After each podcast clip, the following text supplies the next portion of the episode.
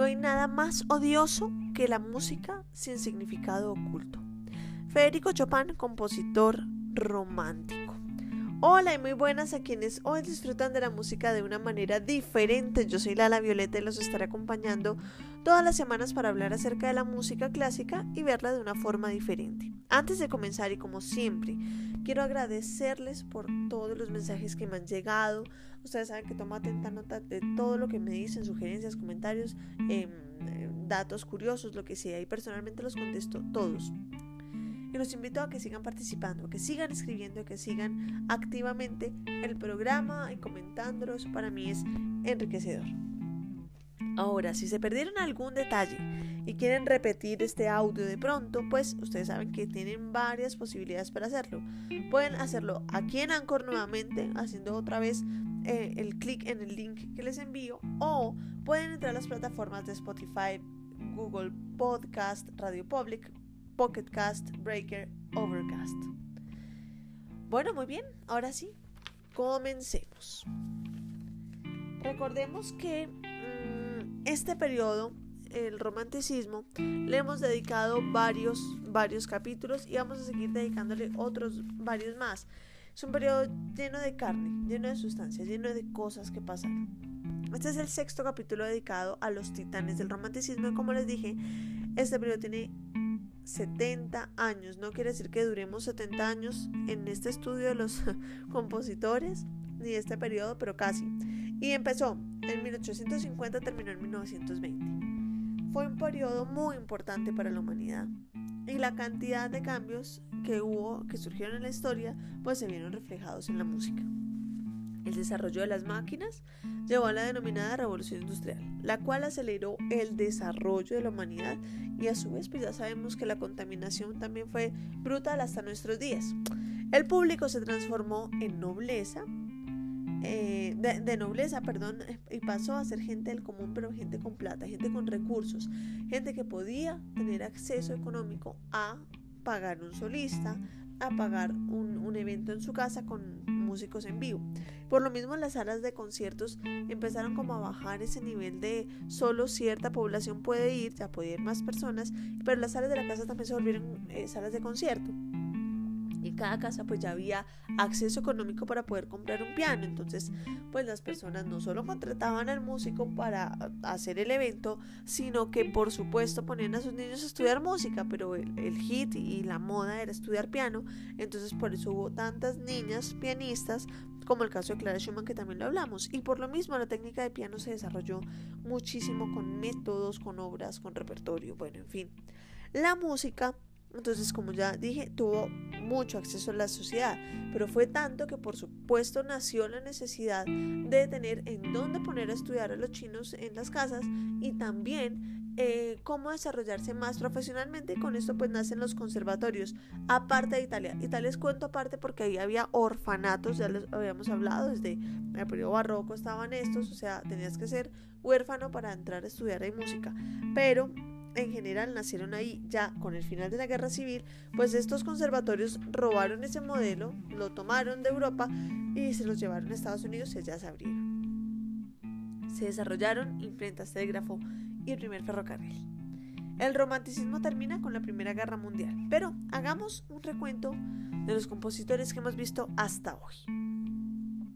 Carl Maria von Weber, Franz Schubert, Héctor Berlioz, Félix Mendelssohn y Roberto Schumann. Y hoy vamos a hablar del gran, del genio Federico Chopin.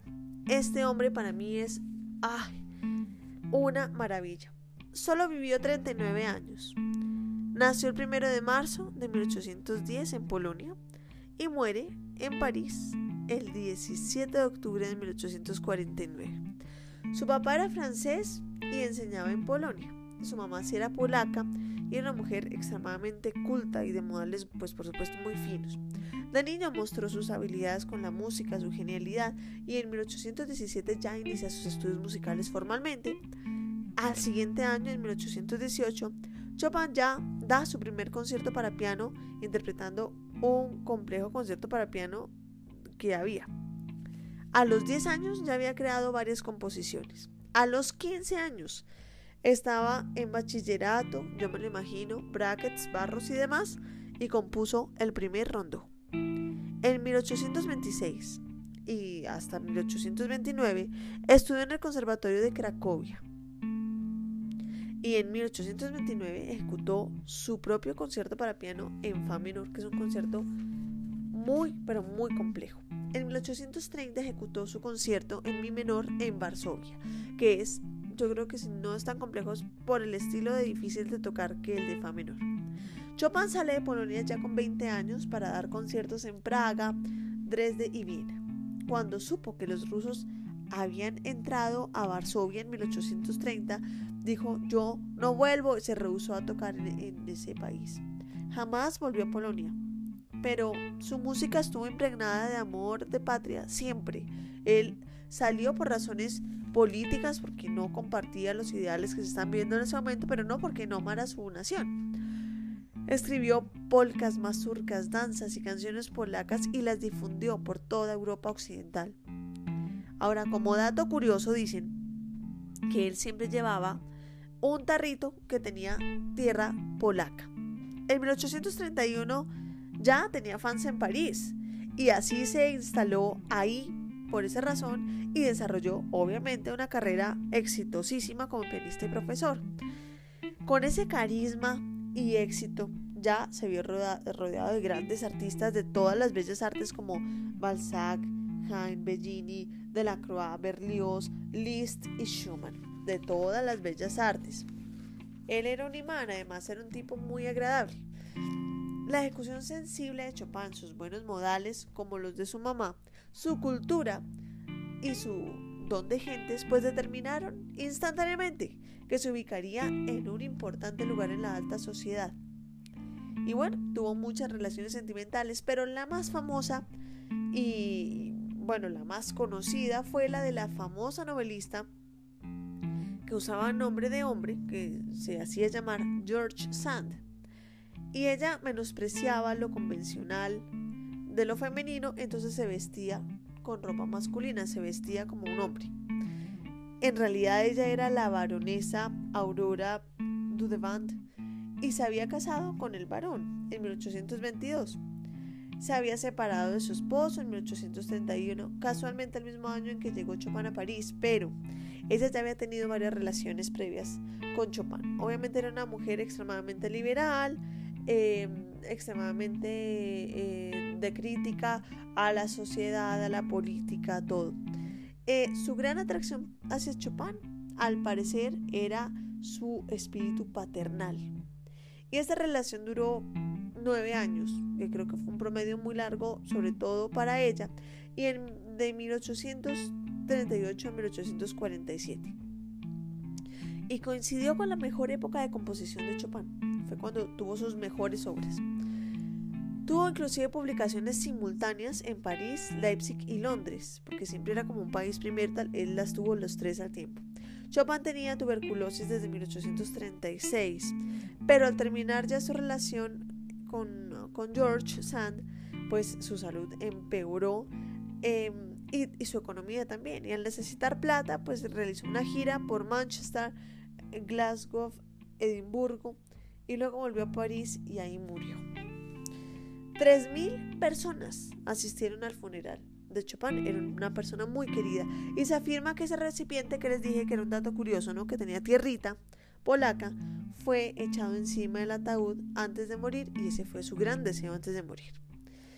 No hubo otro compositor que se consagrara de lleno al piano como Federico Chopin. Él se dedicó a escribir el repertorio de instrumento, a escribir métodos para poder desarrollar la mano, los músculos de la mano, eh, para poder abrir. Em, y sus melodías influyeron sobre Liszt, Wagner, Fauré, Debussy, Grieg, Albéniz, Tchaikovsky, Rachmaninoff y muchísimos, muchísimos compositores más. La música de Chopin ha sido incluida en muchísimas películas. Los compases iniciales, la, partecita inicial, digamos, de la polonesa militar, que es una obra conocida, fueron ejecutadas en muchísimas ocasiones por Radio Varsovia. Esto para elevar el espíritu de la nación, mientras Hitler y su ejército ya se aproximaban a la capital. Eh, el 1 de septiembre en 1939 la emisora fue silenciada. Cosa sigue pasando en algunos países, siguen silenciando medios de comunicación. Y esta obra de Chopin ha sido eh, de las más interpretadas en piano.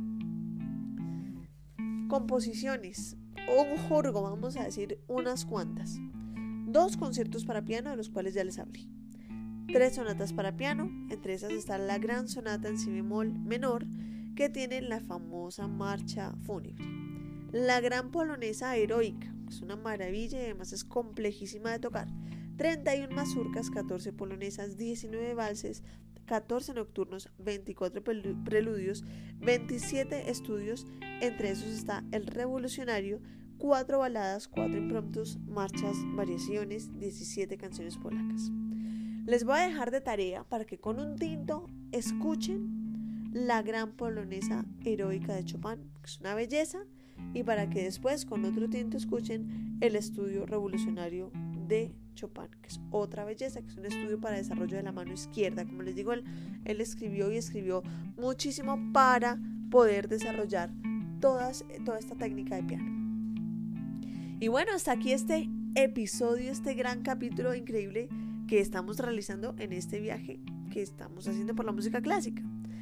En la descripción de este podcast pues se la, información de las redes sociales, las cuales ya les dije al principio, para que puedan seguir escribiéndome, pueden compartir este audio a quien quieran, me parece buenísimo que llegue a muchísimas personas. Me encuentran en Facebook, Instagram, Twitter y ahora TikTok como arroba lala violeta con doble T, EP, y aquí contestaré todas sus inquietudes. Les habló Lala Violeta, recuerden que tenemos una cita con la historia de la música y no se les olvide la música es la más bella y honesta expresión del alma. Chao, chao.